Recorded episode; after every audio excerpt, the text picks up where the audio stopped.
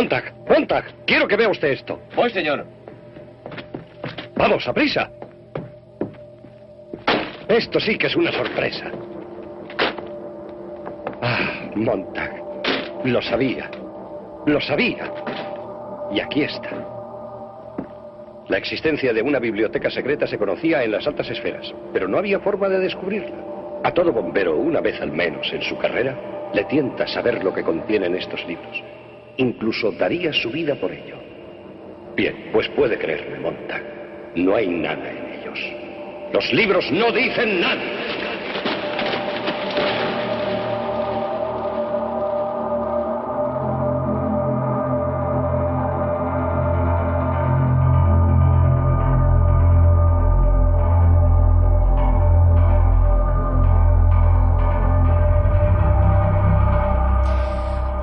Arracha León, bienvenidos a nuestro radio show, el segundo que este año hacemos desde la productora con Sony, colectivo residente en Azcuna Centro A, dentro del programa de residencias anfitrión.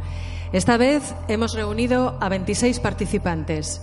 Ellos escucharán, interpretarán, analizarán, dibujarán, cantarán, también bailarán este texto, Speech Sound, de la escritora Octavia Butler, la primera narradora de ciencia ficción de raza negra que alcanzó renombre internacional. Todo un referente para la civilización, para nuestra civilización, pero sobre todo para la ciencia ficción feminista y el afrofuturismo. La historia que se relata en este texto nos coloca en una civilización destrozada por una enfermedad que ataca el raciocinio de las personas en este texto asistimos al viaje de una mujer, de Ray, una mujer que intenta dirigirse a Pasadena. Por el camino se encuentra violencia y dureza de un lenguaje corporal a base de gruñidos. Speech Sound es un texto del año 1983 que tiene una vigencia absoluta por su retrato de una sociedad distópica que actualmente se ha convertido en una fuerte línea argumental de relatos audiovisuales. Con público en directo desde Azcuna Centro A y dentro de Prototipo AC, el Encuentro Internacional de Nuevas Formas Artísticas, arranca este radio show que emitimos desde este nuevo set de radio diseñado por Gorka Izaguirre. Todo lo que vamos a ver y escuchar esta tarde aquí está creado para esta ocasión, así que vaya por delante el agradecimiento a los participantes por sus aportaciones y por la pasión y el cariño que han puesto en todas ellas. Tenemos cuatro horas por delante para disfrutarlas, así que vamos a enviar un saludo a todos los escuchantes que nos estáis siguiendo a través de la web de Consoni, www.consoni.org, y las radios hermanas que han querido sumarse a la retransmisión de nuestro radio show. Casares y Ratiá desde Donostia, TAFM desde Zaragoza y Radio Vallecas desde Madrid. También nos podéis seguir a través de redes con el hashtag con Sony Radio con AZ. Pues vamos a empezar ya y lo vamos a hacer con una lectura dramatizada del relato de Octavia Butler a cargo de la Escuela de Radio TAFM. Esta es la primera entrega de la lectura.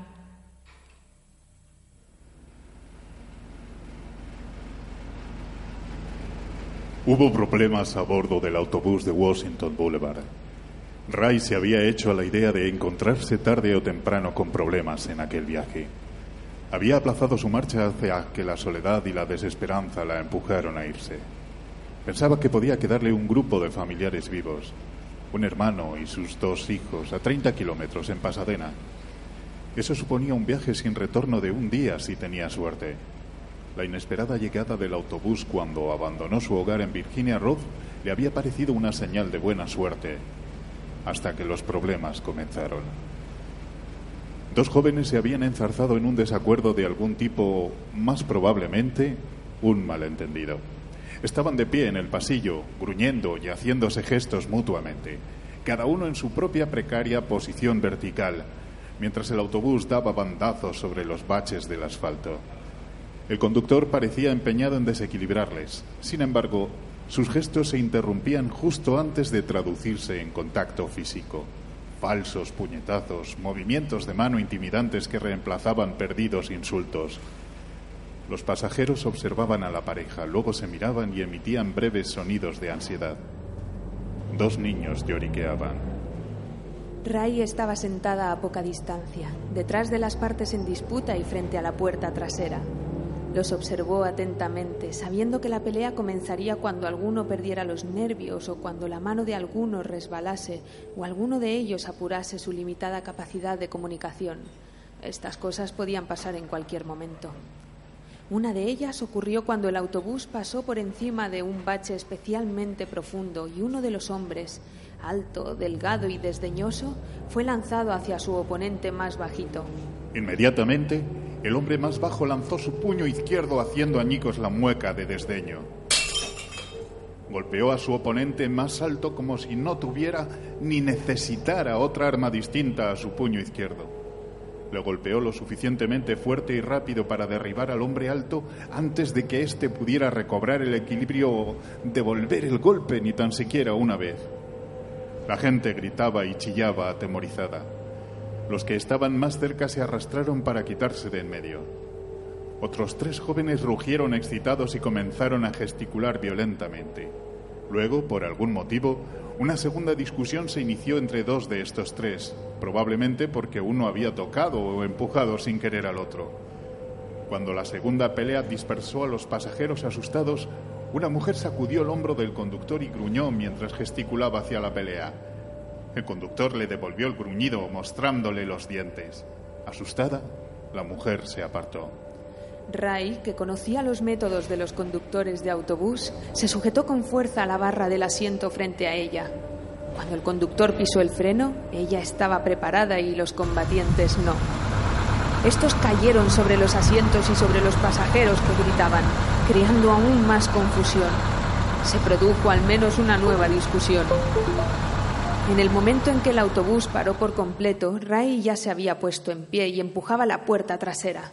La consiguió abrir con el segundo empujón y bajó de un salto, sujetando su mochila con un brazo. Varios pasajeros la siguieron, pero algunos se quedaron en el autobús. Los autobuses eran tan escasos e irregulares en esos tiempos que la gente se mostraba, se montaba cuando podía, pasara lo que pasara. Quizás no hubiera otro autobús ese día o incluso ni siquiera al día siguiente. La gente comenzaba a andar y si veían un autobús le hacían señas para montar. Los que realizaban viajes entre ciudades como el de Ray desde Los Ángeles a Pasadena hacían planes para acampar o pedían refugio a los habitantes de la zona arriesgándose a que éstos les robaran o asesinaran. El autobús no se movió, pero Ray se alejó unos pasos. Tenía intención de esperar a que acabara la bronca para montarse de nuevo, pero si había disparos quería contar con la protección de un árbol. Así pues, estaba cerca de la acera cuando un Ford azul abollado al otro lado de la calle hizo un cambio de sentido y aparcó delante del autobús. Los coches no abundaban en estos tiempos debido a la escasez de combustible y de mecánicos no discapacitados.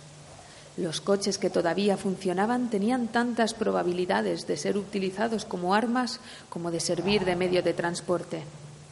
Así pues, cuando el conductor del Ford le hizo una seña a Ray para que se acercara, ella se alejó con cautela.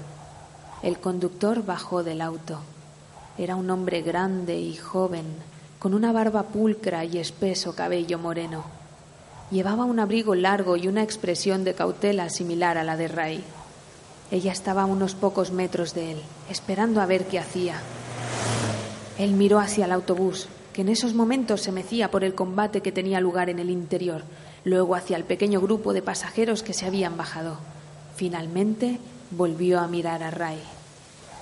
Ella le devolvió la mirada, plenamente consciente de su vieja automática del calibre 45 que escondía bajo la chaqueta. Observó las manos del hombre. Este señaló el autobús con la mano izquierda. Las ventanillas de cristal oscuro tintado del autobús le impedían ver lo que estaba ocurriendo dentro. El uso de su mano izquierda interesó a Ray más que su obvia pregunta. Los zurdos tendían a estar menos discapacitados, a tener mayor capacidad de razonamiento y comprensión, y eran menos tendentes a la frustración, la confusión y la ira. Ella imitó su gesto señalando hacia el autobús con la mano izquierda. Luego lanzó puñetazos al aire con ambos puños. El hombre se quitó el abrigo, revelando un uniforme del Departamento de Policía de Los Ángeles, incluyendo la porra y el revólver de reglamento. Ray retrocedió otro paso. Ya no había departamento de policía de Los Ángeles, ya no existía ningún gran organismo, gubernamental o privado. Había patrullas de vecinos e individuos armados. Nada más. El hombre sacó algo del bolsillo del abrigo y luego metió el abrigo en el coche. A continuación volvió a hacer señas a Ray para que regresara a la parte trasera del autobús. Llevaba algo de plástico en la mano. Ray no entendía lo que quería hasta que él se dirigió hacia la puerta trasera del autobús y le hizo señas para que se quedara allí. Ella obedeció, principalmente por pura curiosidad. Policía o no policía, quizá pudiera hacer algo para detener esa estúpida pelea. El hombre avanzó rodeando la parte delantera del autobús dirigiéndose al lateral donde la ventanilla del conductor estaba abierta. Le pareció que lanzaba algo al interior del autobús.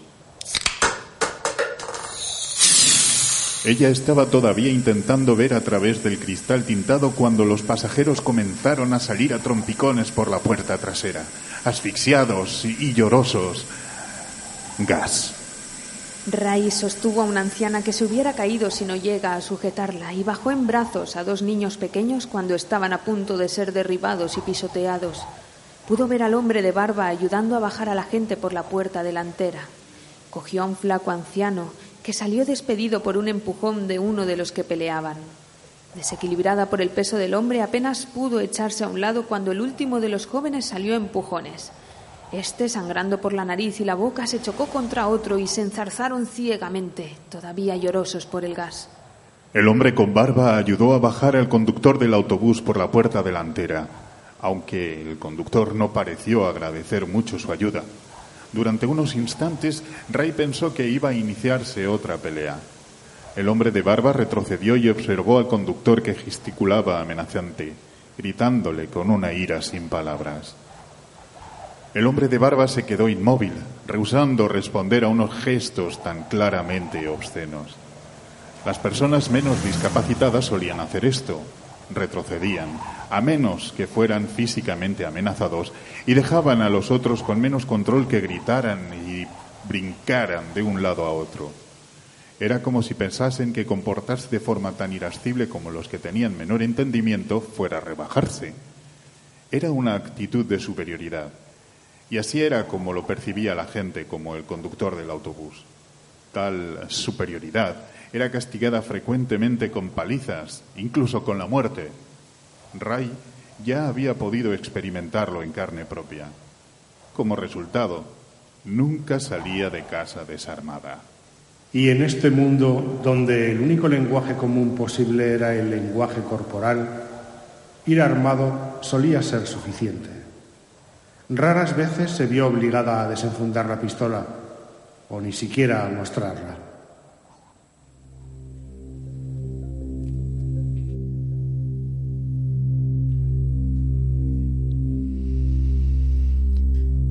Pues esta era la primera parte de la lectura dramatizada que acaban de ejecutar TAFM. Continuará. Ahora vamos con todas las letras. Este es el título de un programa que emite Radio Vallecas. En él se analiza el texto de Butler en formato tertulia.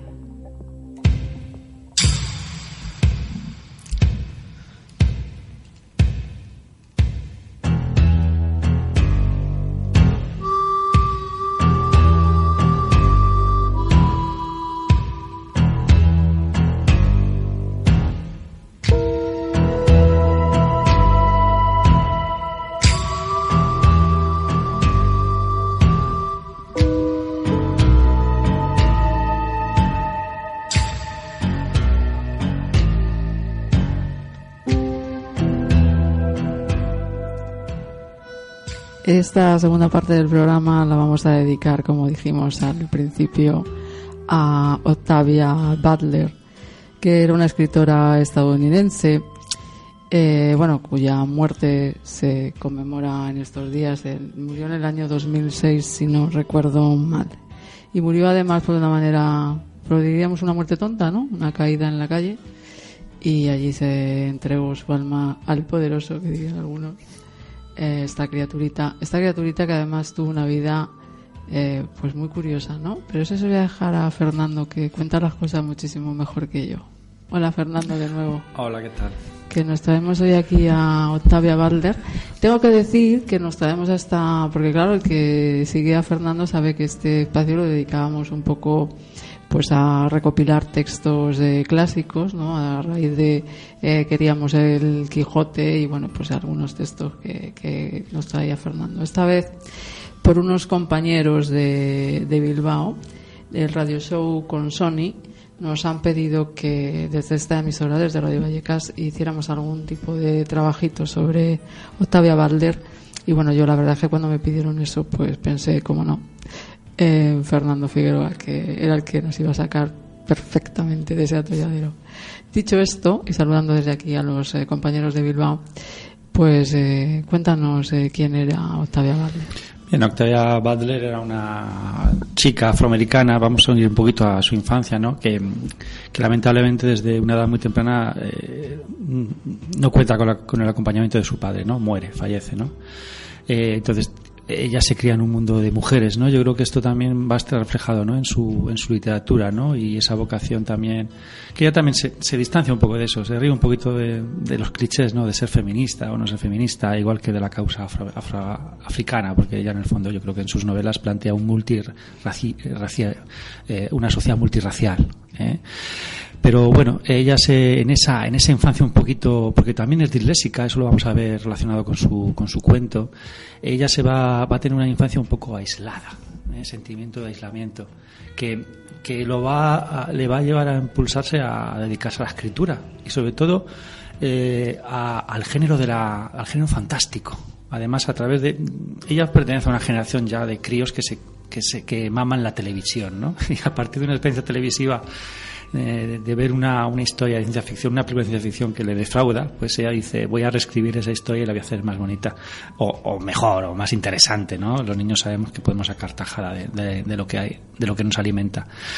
Y entonces, a partir de ahí, ella va a desarrollar una, una faceta literaria, va a presentar a, revistas eh, sus cuentos, sus relatos cortos, eh, va a intentar publicar y, y, va a conseguir finalmente un reconocimiento mm, es eh, un reconocimiento a partir de ciertos premios, ¿no? Por ejemplo, este este cuento del que vamos a hablar, ¿no? De el silencio de las palabras, el ¿no? Sonido. Speech sounds. Ah, bueno, el sonido, el sonido de las palabras, perdón, speech sounds. Eh, va a ganar, va a ser publicado en el año 83 y va a ganar el premio Hugo en el año 84 al relato corto, ¿no? A, a cuento. A, bueno, no sé qué categoría exactamente es, porque bueno, no es un, no es un, es un cuento, pero un relato corto igual no llega, ¿no? El problema Qué de páginas. curioso ahora que nos vamos a tener estos dos segundos, porque aunque ella es verdad que los eh, premios los ganaba primero con esos relatos cortos, ella odiaba los relatos cortos y lo que quería era escribir novela. Curioso, ¿no? Como la gente, como el destino de la gente no tiene sí. que coincidir con los. Sí, con las pretensiones, con, la, con tu proyecto personal, sí, ¿no? Sí, sí. sí, además en, en el prólogo a, a la antología eh, The Blood Child, ¿no? donde, donde va a integrar luego este cuento, lo, lo, confiesa, ¿no? Lo, comenta. Pero es eso, ¿no? A veces, eh, como pasó con Cervantes, ya lo podemos colar aquí, ¿no? Cervantes quería ser famoso por la poesía y, y, fue famoso por una novela, ni por el teatro ni por la poesía, sino por la novela. Justo donde él quería haber destacado más, no lo fue. Es que esto funciona así. Una cosa lo que uno quiera y otra cosa lo que uno pueda. Eh, vamos a decirles a los escuchantes, Fernando, que estamos eh, escuchando, para la redundancia, eh, músicas de películas que al leer este, este relato a Fernando le, le vinieron a la cabeza, ¿no? Hemos empezado escuchando la, la, la banda sonora de They Live y bueno, vamos a escuchar, eh, mientras que Fernando habla, 1984, Asalto a la comisaría del Distrito 13 y Fahrenheit 451, que son esas cuatro películas que eh, Fernando Figueroa ha se le han venido a la cabeza mientras leía este el sonido de las palabras de Octavio Valder.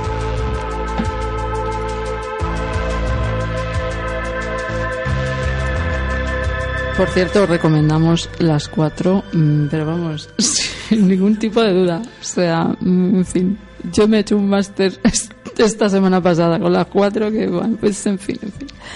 Eh, Fernando, eh, pasamos y ¿tienes alguna cosita más que decir de Octavia o pasamos directamente a comentar? Pasamos el- directamente a comentar. El texto, el sonido de las palabras. Primero vamos a decir, eh, Fernando, eh, pues es un resumen sobre el argumento, que es interesantísimo. Cuenta, cuenta.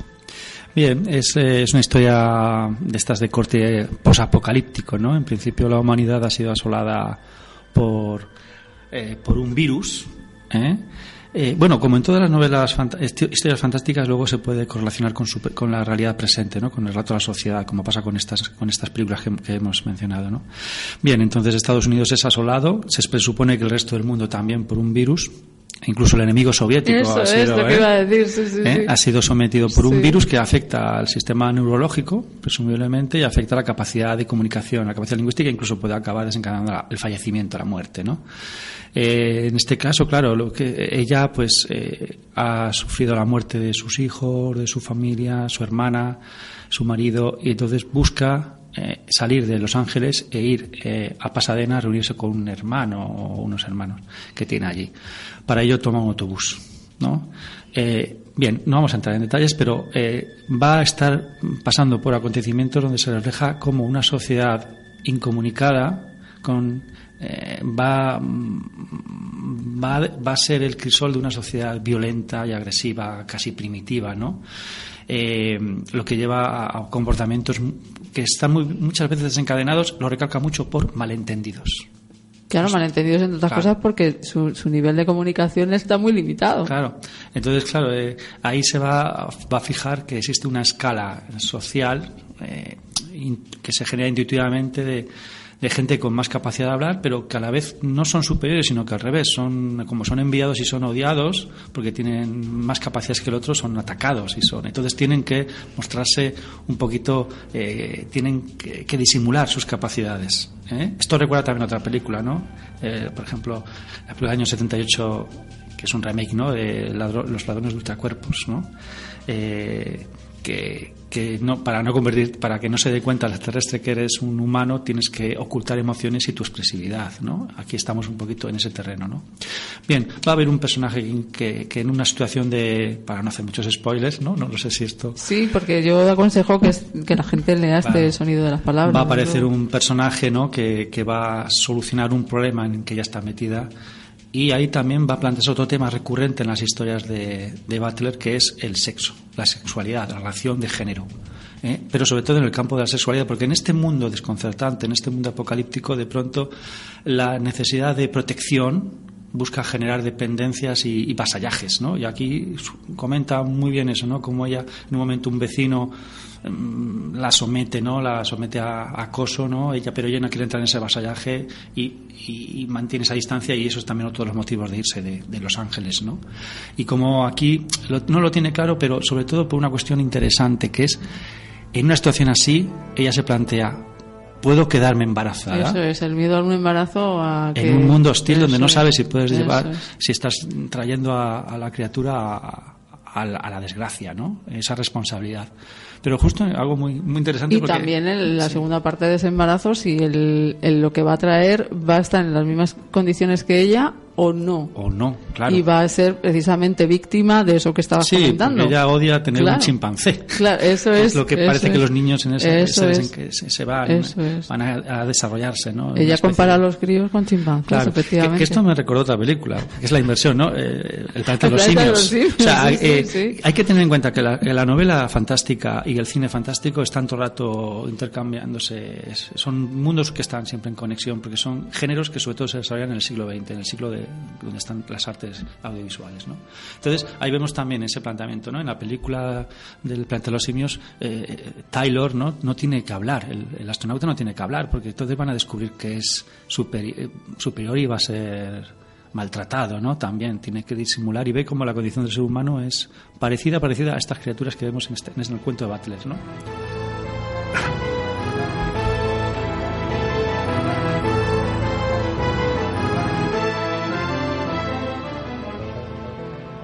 Una de las cosas que más me chocó a mí cuando comencé a estudiar, a, leer este relato, Fernando, fue precisamente, es un relato del que estamos comentando, que el silencio es lo que impera, y sin embargo hay muchas escenas de ira. Y cómo Butler define esas y describe esas escenas de ira, pero efectivamente, sin que exista una sola palabra, ¿no? Solo mediante gestos, mediante miradas. Y a mí me parece eh, divino, ¿no? Como describe Butler, precisamente esa ira en silencio. Sí, además yo creo que, aunque lo, lo escriba muy, muy parcamente, ¿no? Podríamos decir, eh, nosotros nos permite, nos deja un, margen para nosotros proyectar todo, todo este imaginario que tenemos de violencia que hemos acumulado durante décadas, ¿no? En el siglo XX, eh, sobre todo visualmente, ¿eh? desde que hay registros gráficos, ¿no? Y, eso también te lleva a, a, ver cómo también incluso esa violencia o esa o se siembra el egoísmo, ¿no? Se siembra el egoísmo, se siembra la incomunicación y cómo eh, lo que se llama aquí un virus puede ser otra cosa, puede ser algo que se crea sistemáticamente o lo genera un grupo, ¿no? Como podría plantear Carpenter o lo podría plantear eh, eh, Orwell, ¿no? Cómo se alimenta la ira, incluso se alimenta para luego dirigirla, ¿no? Es muy curioso cómo en esta cosa de, también del tema racial que está muy presente en, en Butler, ¿no? Es cómo ella coge el ejemplo de los zurdos y cómo los zurdos se convierten en gente superior, habiendo sido discriminados, con lo cual está diciendo, bueno, la pluralidad humana tiene un sentido de que en alguna situación el que parece que menos puede ofrecer puede ser el que nos salve, ¿no? Pero a la vez, cómo genera el odio, ¿no? El odio al superior, al inferior, ¿no? Y mm, y bueno, me he despistado. No, bueno, eso que Pero sí, el, odio, el odio simplemente como herramienta social. justo tiene como una escena culmen, ¿no? Cuando hablan estos dos protagonistas, este señor que dices tú que aparece, y ella efectivamente averigua eso que tú estás comentando, y cómo ella misma se siente el odio que le va generando el darse cuenta de que él es superior a ella. Y que era la primera vez en toda su existencia que había sentido las ganas de matar a otra persona. Y cómo había detectado en el otro también ese rasgo también. Claro, o sea, cómo La, envidia, ¿no? La, la, la, idea de el temor de ser inferior o el temor al que el otro sea superior genera esas respuestas viscerales que gracias a la comunicación, a la verbalización de las cosas, se puede. Vemos aquí que resalta mucho esa importancia, cómo puede suavizar las cosas, ¿no? En cierta manera, no sabemos lo que nos perdemos eh, en un mundo donde desaparece esa diplomática, ¿no? Y donde si fuese la ley de más fuerte, ¿no? Y vamos camino de eso, ¿no? Estas novelas también te plantean esa cosa, ¿no? De, bueno, eh, lo conscientes que tenemos que ser de que la humanidad es ah, mucho más, ¿no? que simplemente vestirnos con ropa, ¿no? Es otra cosa. Claro. Luego el guiño ese que decíamos que, bueno, que habíamos nosotros al menos que contemplado en Fahrenheit 451 es el contraste entre ella que tiene libros en casa y no se atreve a quemar esos libros, aunque le haga falta para, para superar el frío, por ejemplo, y cómo esos chimpancés, esos pequeños, los ve en los rincones quemando libros, ¿no? Y eso sí que recuerda a la escena famosa, ¿no? Sí, sí, bastante, bastante. ¿no? De la, bastante, porque, la señora está en su casa que muere con sus libros. Porque en un mundo donde... Porque en Fahrenheit está la desgana de querer leer los libros, que es el gran drama, ¿no? Pero aquí no es tanto la desgana, sino que está asociado también a, a que hay la incapacidad de poder leer. No se puede leer, no se puede escribir porque no, lógicamente no tiene esa capacidad pero como los niños que ya están criados en la normalidad de que ese objeto es inútil, lo, utilizan para... No tienen ese, conflicto interno que podría tener el que ha vivido y además ella ha sido profesora, con lo cual, claro, ella tiene un sentimiento de causa, ¿no? De, que es su causa proteger la cultura, aunque ya ya no pueda disfrutarla ni pueda transmitirla. Por si le sirve a alguien después, claro, claro. Ah. Luego yo, como esta escritora, esto es una tontería mía, pero digo, vamos a sacar algo aquí feminista. pues como efectivamente sí que al, menos la gente que conoce a Butler y ha leído a Butler, pues sí que es famosa por ese tinte feminista que tiene, ¿no? Eh, aquí hay una frase en este libro, ¿no? En la que ella dice que la enfermedad había afectado más a los hombres que a las mujeres. Y yo digo, ¿no habrá sido esto un guiño también feminista en el que ella ha querido que sus, eh, que sus personajes sean más los afectados los hombres que las mujeres? ¿Por qué no? Sí, es plantear eso, como de pronto eh, se puede romper un, sistema que se ha perpetuado en el tiempo gracias a, una catástrofe. Nos puede replantear las cosas. Pero claro, ella refleja que existe esa, inculcación, ¿no? De que las mujeres empiezan a, eh, como que se acapara, ¿no? El hombre acapara a mujeres, ¿no? Casi es como un sistema polígamo. Pero, pero lo curioso es cómo da una vuelta de tuerca y justo el que parece su príncipe azul se lo carga esto yo creo que lo podemos decir porque es necesario decirlo, ¿no? Con lo cual eh, reafirma que la mujer tiene que empoderarse de su destino. Es así, ¿no? Y creo que, es interesante como ella va a asumir una misión ¿eh? Y ahí no te voy a decir qué misiones. pero, pero es muy, muy interesante eso, ¿no? Como de pronto el hombre pasa a un segundo plano. Ya, bueno, y, de- y más o menos por donde va Fernando, hay que señalar que efectivamente también eh, Octavia eh, trata el tema de la violencia doméstica en este, en este relato. Así que en un relato súper cortísimo, porque es muy corto, se lee en 20 minutos, eh, toca pues todos los temas que afectan a la sociedad americana, podríamos decir, ¿no? Todo lo que se relaciona con la violencia. Sí, la sí, violencia sí. social, ¿no? Y, y sobre todo eso, bueno, incide ¿no? en el intento también de mantener un orden, ¿no? A través de la figura del uniforme, ¿no? De la policía, ¿no? Que eso es lo que me recordó la película también de, de la comisa, eh, el asalto a la comisaría 13 de Carpenter, ¿no? Como de pronto eh, el orden se identifica mucho en la cultura americana con la imagen del sheriff, ¿no? La ima- eh, sobre todo en una imagen del- de la vuelta al salvaje oeste. ¿eh? Hay, un, hay un guiño también al cine, al cine Sí. de la época del lejano oeste, ¿no? Ahí está Jacin con nuestra banda sonora. es que es genial esto, ¿eh? y bueno, luego, pues como no nos debe de quedar muchísimo tiempo, ya para luego que diga Fernando lo que diga para terminar, hay que reconocer, ¿no? Que el, el relato termina con una cierta esperanza en la humanidad y, bueno, en que todo se va a regenerar y que bueno, pues casi como que va a ser todo un sueño, ¿no?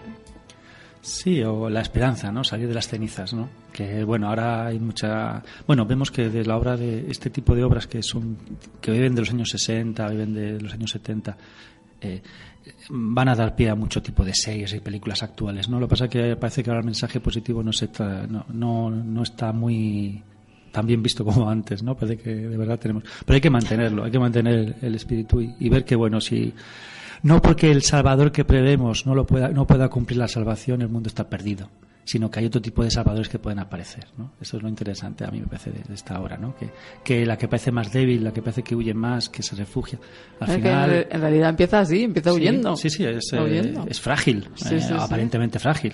¿Eh? Y además eh, empieza incluso, mm, hay un follón en el autobús, vamos a decir, sí. y ella, pues como un pío pío que yo no he sido, yo no Sí, quiero sí, saber nada de este follón y yo me voy de aquí como me descuide y que además hay que también decir para que la gente lea este relato porque es que te pone, te pone de los nervios, es como, eh, es un autobús que nunca sabes si va a llegar a algún sitio, que eso también te, te crea una cierta intranquilidad, ¿no? Cuando estás con, con la lectura, porque realmente estás dentro de ese autobús, pero no sabes si vas a, si, primero, si vas a llegar al sitio que pensabas, y segundo, si vas a llegar a algún sitio. Sí. O aquello va a reventar en cualquier momento.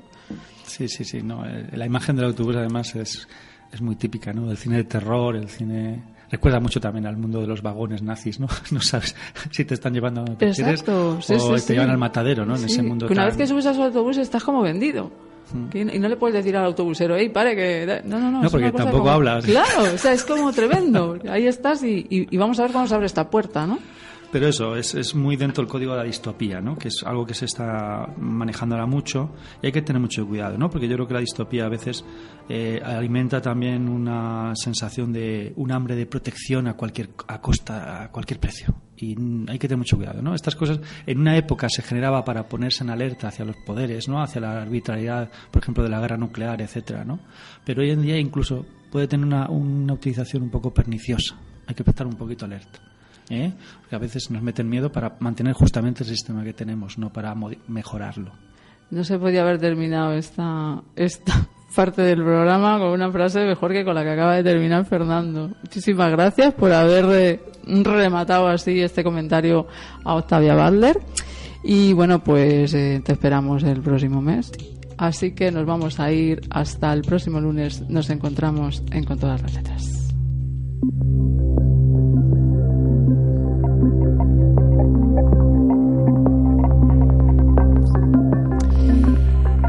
Pues muchas gracias por este análisis que nos ha proporcionado Radio Vallecas a través de su programa Con todas las letras. Un análisis en torno a la figura de Octavia Butler y su relato Speech Sound. Sobre todo eso estamos pensando y aquí en este radio show que se sigue emitiendo desde este estudio de radio que con Sony ha habilitado en el atrio Azcuna Centro A. Seguimos eh, escuchando y viviendo otras intervenciones, intervenciones que, que iremos viendo también, porque Todo esto se desarrolla en paralelo a la idea de esa sociedad a la que ya hemos hecho referencia varias veces, esa sociedad que pierde sus capacidades comunicativas y que describe Butler en este relato.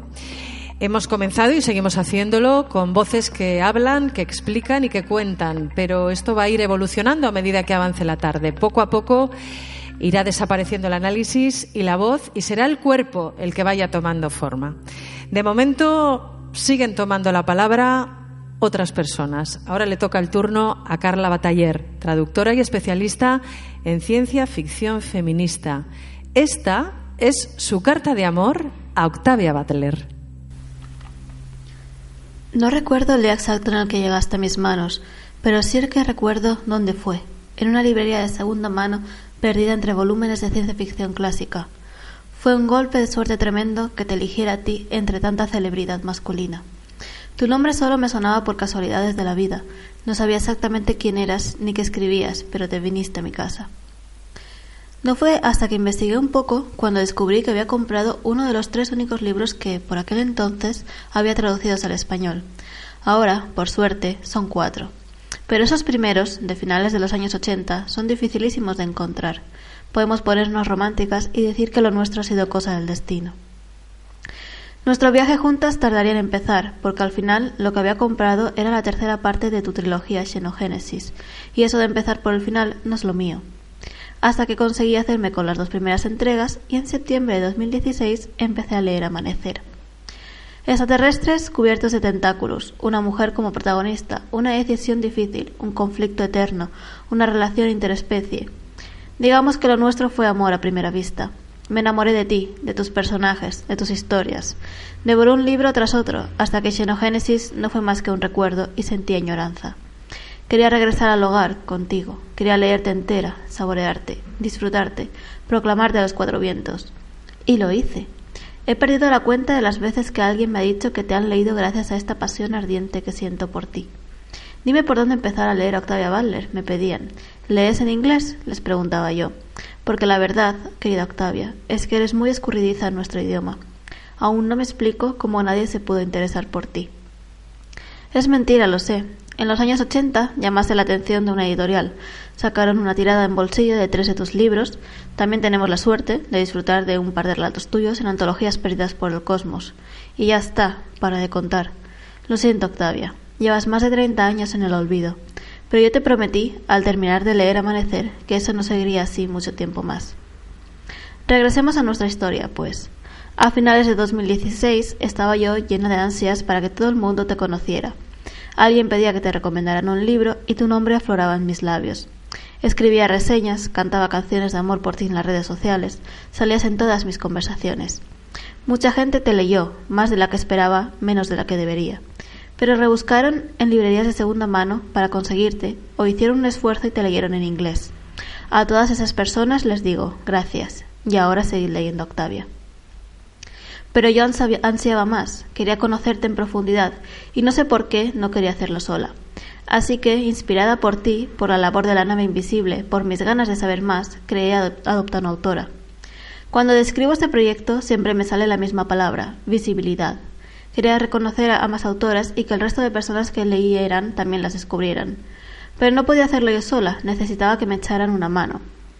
Al final fueron más de 400 las manos que se ofrecieron para hablar de sus autoras favoritas, más de las que esperaba, menos de las que deberían.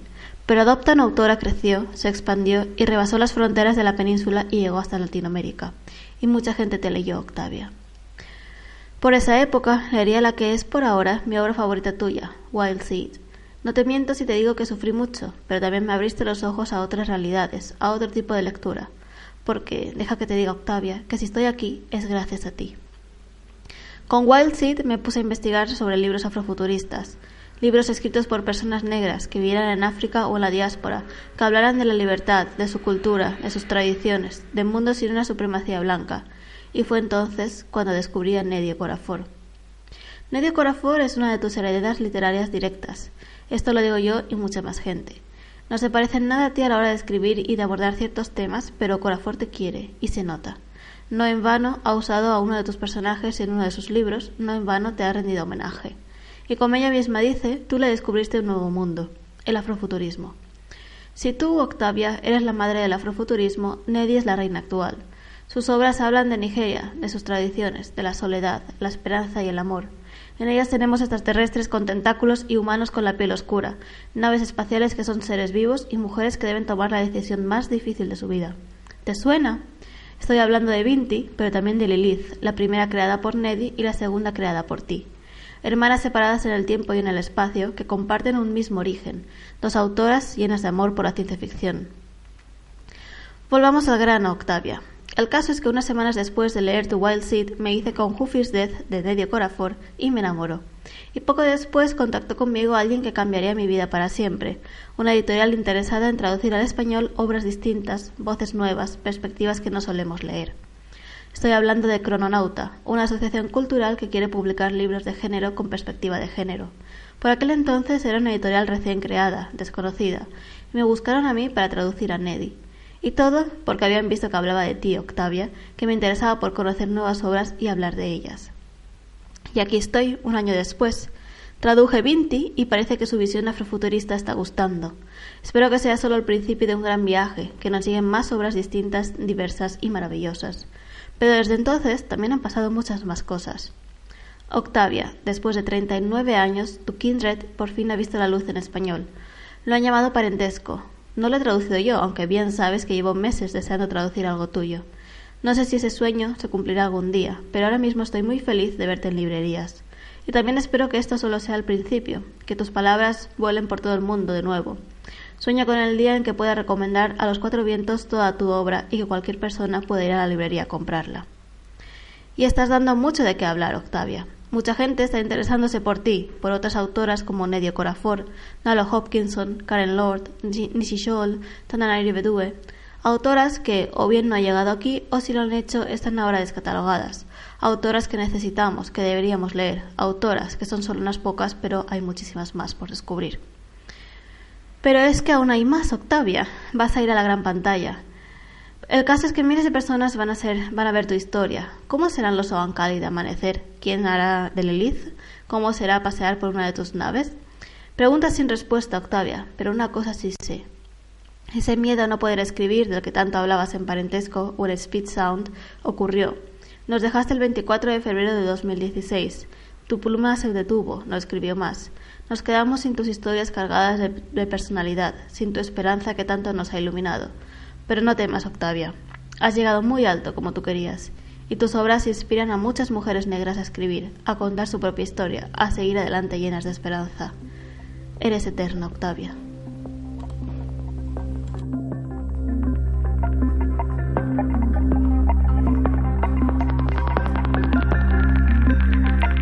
Y de esta sentida carta de amor de Carla Bataller a Octavia a un poema apasionado de Valeria Surcis, directora de Radio Vallecas.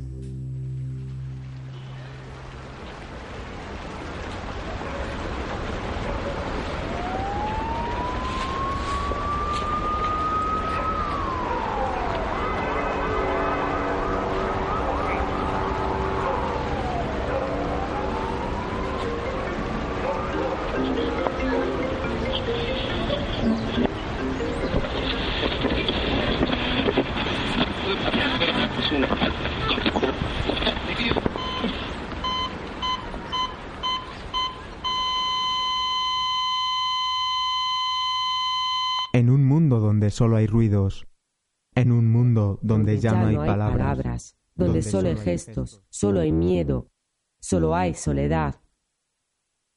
Si yo puedo hablar, pero tú no me puedes entender, si tú puedes escribir, pero yo ya no sé leer, ¿qué queda de esta humanidad?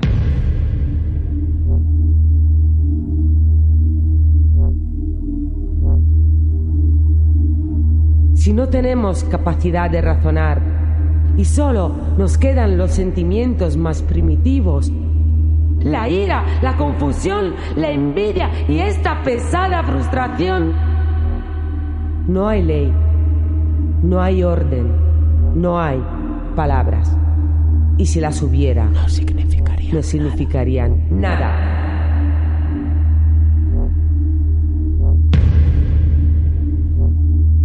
En este mundo donde solo manda la violencia, en este mundo donde solo manda esta condenada soledad, en este mundo donde solo manda el silencio.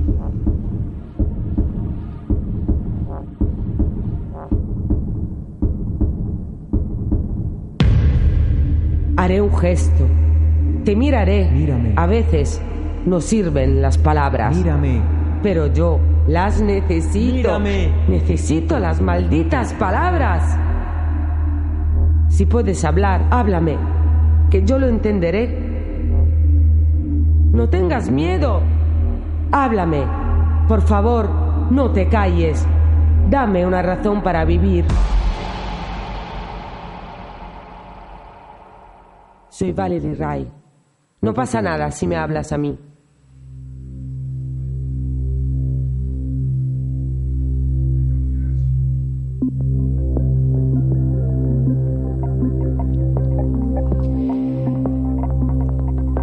Pues ahí estaba el poema y la voz de Valeria Surcis, directora de Radio Vallecas. Esta era su interpretación del texto de Octavia Butler, el texto sobre el que pivota esta emisión, nuestro radio show de hoy. Ahora vamos con la investigadora y responsable del proyecto editorial Snorkel, Sonia Fernández Pan. Ella nos ha dejado su análisis de una entrevista realizada a la propia autora, la autora de Speech Sound, con la voz de ella, de Octavia. Why science fiction? Because there are no closed doors, no walls. I mean, the only rule is if you use science, you should use it accurately.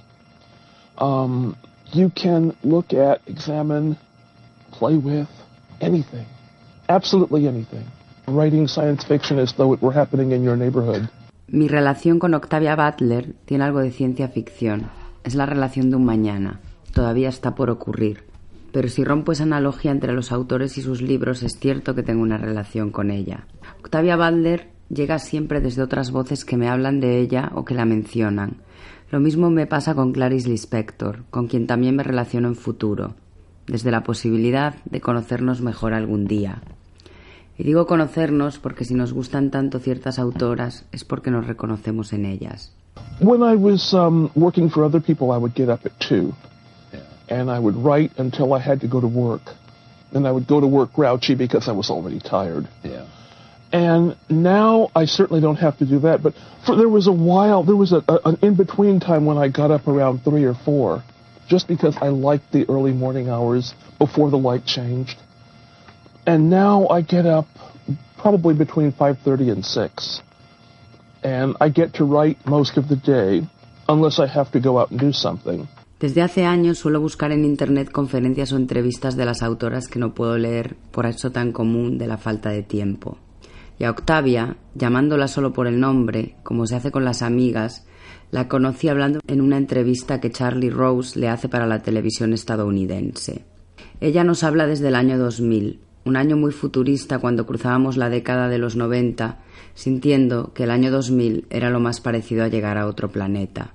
Y ahora el año 2000 es otro año más del pasado, una fecha tan lejana que incluso Octavia estaba viva. Y ahora pienso en que Úrsula K. Le Guin falleció hace unos pocos meses y con ella pasó algo que me ha pasado otras veces, que te sorprendas de que alguien se muera y esté vivo a la vez. The reading stimulates my thinking in so many directions that, um, it, yes, it's definitely a joy. Voy a intentar poner orden a mis encuentros tangenciales con Octavia. Solo he leído Speech Sounds y ha sido gracias a esta invitación de Consoni. Consoni, muchas gracias por hacerme leer ciencia ficción de nuevo. I liked getting it. Of course, I liked getting it. How stupid. Everybody would like getting Yeah, of it. course. But um, I especially liked two things. One, it gave me a chance to buy my first house. Yeah. I was going to do that anyway, but I, I couldn't have afforded one someplace where I would have been comfortable about living. I mean, I had already been burglarized several times in in the, the the rented digs that I was in, so I didn't really want to buy a house and have that happen over and over again. The other thing was all of a sudden people who had not taken not, not paid any attention to my work because it was just that science fiction garbage Right. Began to pay attention to it, and that means a great deal. Aunque ya había escuchado su nombre antes, mi cuenta de Gmail me confirma que en julio de 2016 Regina de Miguel me envió un correo con el siguiente título. Octavia Butler, que no Judith. No sé por qué esta coincidencia de apellidos entre Octavia y Judith siempre me hace pensar en Groys, Boris Groys. El mensaje de Regina contenía un link a un PDF con unas reglas para predecir el futuro. Me imagino que dentro de esas reglas pone Octavia y Sonia serán lentas en encontrarse. I was on a, um, a convention, right, a science fiction convention panel, and in order to start trouble, I think, I hope, the guy next to me, science fiction panels are, are known for, you know, start an argument and then you can, you know, mix it up and, and um, something interesting might happen. But um, the guy next to me was an editor, and he said um, he thought that it wasn't really necessary um, to have black characters in science fiction because um, you could always make any racial statement you needed to make by way of extraterrestrials. Un año más tarde, Octavia aparecería en mi casa de la mano de Agatha Sinierska. Ella estaba leyendo Down durante su estancia en Barcelona y de hecho fue la segunda de las fotos de la serie Topless Theory Reading. Octavia también aparecería con Tamara Díaz Bringas. Y creo que fue porque Agatha la leía que decidí buscar en internet alguna entrevista suya. Es aquí donde la vi hablar con Charles Rose, o más bien ser interrumpida por Charles Rose cuando ella responde con su voz andrógina, casi sin género. I learn better through listening than through reading, which is one of the reasons I read so slowly. I hear every word, you know, and that way I can remember it. Same thing. Uh, um, I get um, books on tape. Um, tape. Unabri- unabridged, thank you very much. Oh yes. Oh heavens, yes. and also um, courses on tape. The, the the teaching company or something like that has courses, and I brought one with me because I knew I was coming here, and it's just four little tapes, you know. Voy a leer los fragmentos de la conversación con Tamara en los que ambas invocamos a Octavia. Dice Tamara. De Úrsula Guin y Octavia Butler pasamos a Clarice Lispector, en un temerario aterrizaje que nos llevó del espacio exterior a la cocina. En aquella sesión, para mí una de las más hermosas, hablamos de extrañeza, alteridad, amor, de cómo acercarse al otro. Y yo le respondo, haciendo esa cosa tan rara de citarse a una misma. Mencionas a Octavia Butler y pienso en cómo días antes de leerte empecé a buscar, sin mucho éxito, alguno de sus libros en las librerías de Barcelona, ya que otra norma que me he autoimpuesto es no comprar en Amazon. Con Octavia no me hubiese importado además transgredir la norma de no tener más libros. Ante la imposibilidad de hacerlo, terminé buscando entrevistas con ella en Internet. Me impactaron sobre todo su voz y su presencia. Ella, en sí misma, me parece un personaje de ciencia ficción, retrofuturista y majestuosa. Y la voz de Octavia conecta con la cuestión del contacto a través de una cita de Anne Carson. Y Tamara me responde. En un texto de Tu Butler que me compartió nuestro Aymar Arriola, Margaret Grebovich y Ellen Merrick leen con Haraway a Octavia Butler, bueno, y a Judith, y encuentran en sus novelas el modelo biológico de la simbiosis, en el que las especies, humanos y alienígenas, son mutuamente dependientes para su supervivencia. Me hace gracia que te haya impactado la voz de Octavia. A mí también. Es tremenda. En una entrevista le oí decir que ella aprende más escuchando que leyendo. Reconozco algo de eso en mi experiencia de lectura, por momentos demoradísima, cuando me da por escuchar sílaba sílaba, pausa, pausa. It's about um, sending my mind off someplace that it hasn't been before. Um, it's possible that when I was in school, some teacher made me read Hegel, but I have no memory of it. Octavia comenta cómo empezó a escribir muy joven, con 10 o 13 años. Dice también que cuando escribes ciencia ficción no hay normas, pero con esto no estoy tan de acuerdo, aunque entiendo por qué lo dice. Pienso en Frederick Jameson y en su crítica a la ciencia ficción. Él dice que la imaginación está sujeta a los modos de producción y que no es tan libre como creemos. Pero luego pienso en Joanna Russ, a quien sí he leído, de nuevo gracias a Agatha Sinierska, y creo que sí, que imaginar una sociedad sin hombres es saltarse la regla de lo real olímpicamente. I felt that there are no societies that don't have religions, you know, whether they're secular or whatever. They have something. And so I thought she would wind up using religion as a tool. She um, has this destiny in mind for humanity. The destiny of Earthseed, which is the name of her religion, is to take root among the stars. And whether you take that literally or figuratively, you're going to make yourself better. She takes it literally. And what she wants to do is kind of push people into um, going to the stars, re- uh, settling um, away from Earth. Um, because she feels that this is such a long term, difficult, expensive project, you know, the cathedral of its time. Um, this is, for me, it was like what we did during the space race. Um, even though the space race wasn't so long term, to me the space race was like having a, um, a nuclear war without having one. Cuando Octavia cuenta que se levantaba a las 3 o 4 de la mañana para escribir antes de ir a trabajar en otras cosas y para otros, no puedo evitar pensar en Lua Koderk, que me decía cómo la madrugada era la mejor hora para trabajar. Por eso de que no suelen aparecer emails si la ciudad está todavía dormida. A Charles Rose, Octavia le cuenta que ahora se levanta más tarde, entre las 5 y las 6. Me sigue pareciendo muy pronto. Me siento muy identificada con Octavia cuando cuenta que leer es muy estimulante para ella. Yo no puedo escribir sin leer.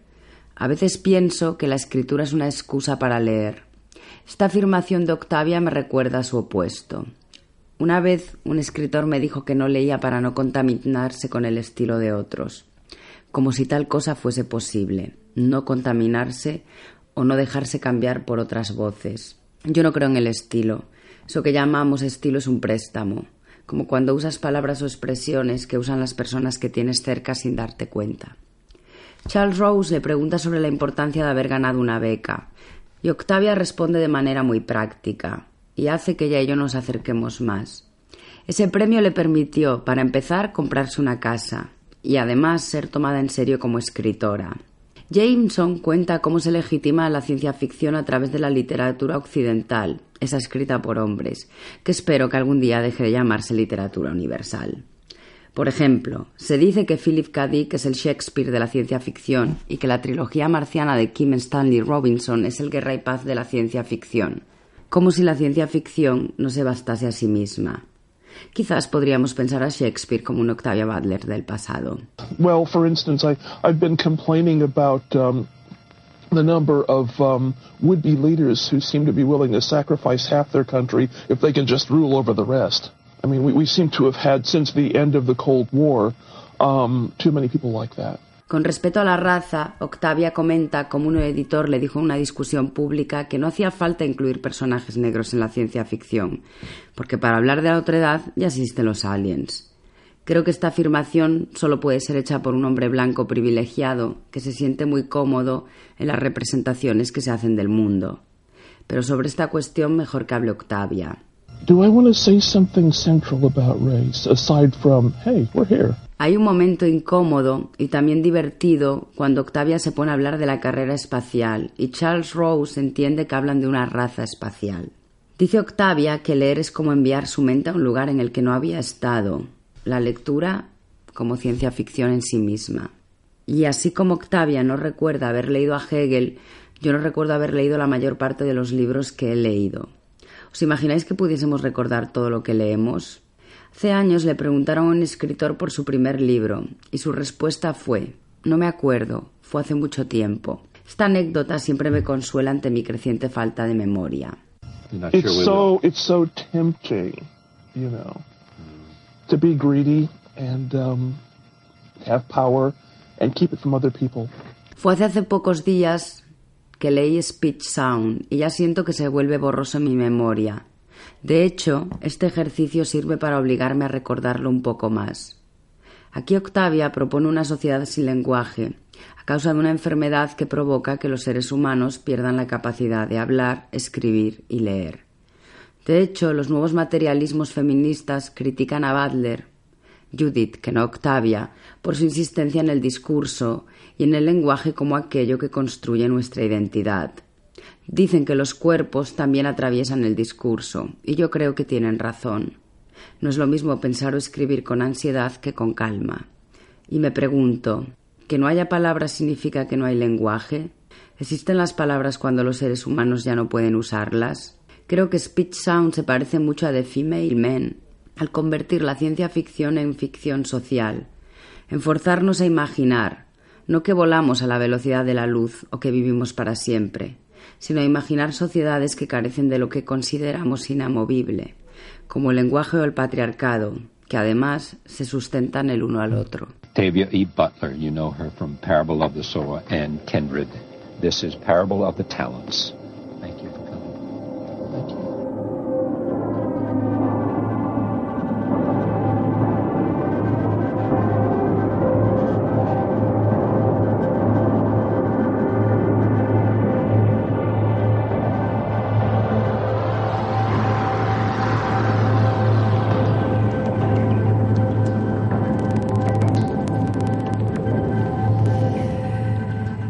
Pues gracias a Sonia Fernández Pan por rescatar esos fragmentos de esa entrevista con Octavia Butler.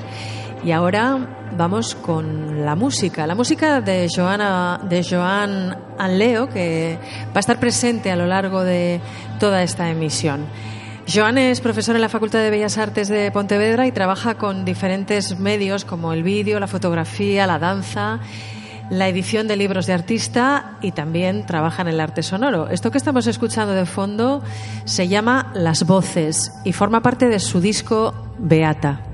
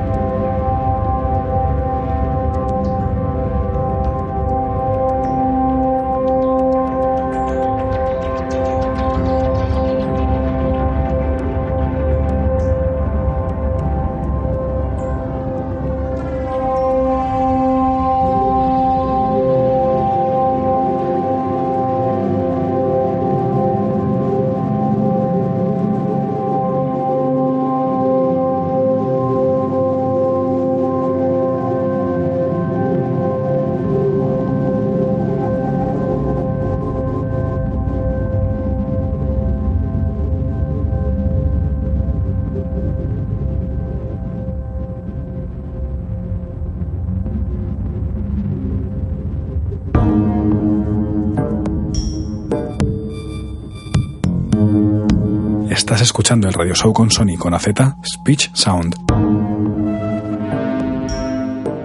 Puedes seguirnos en redes con el hashtag con Sony Radio con AZ.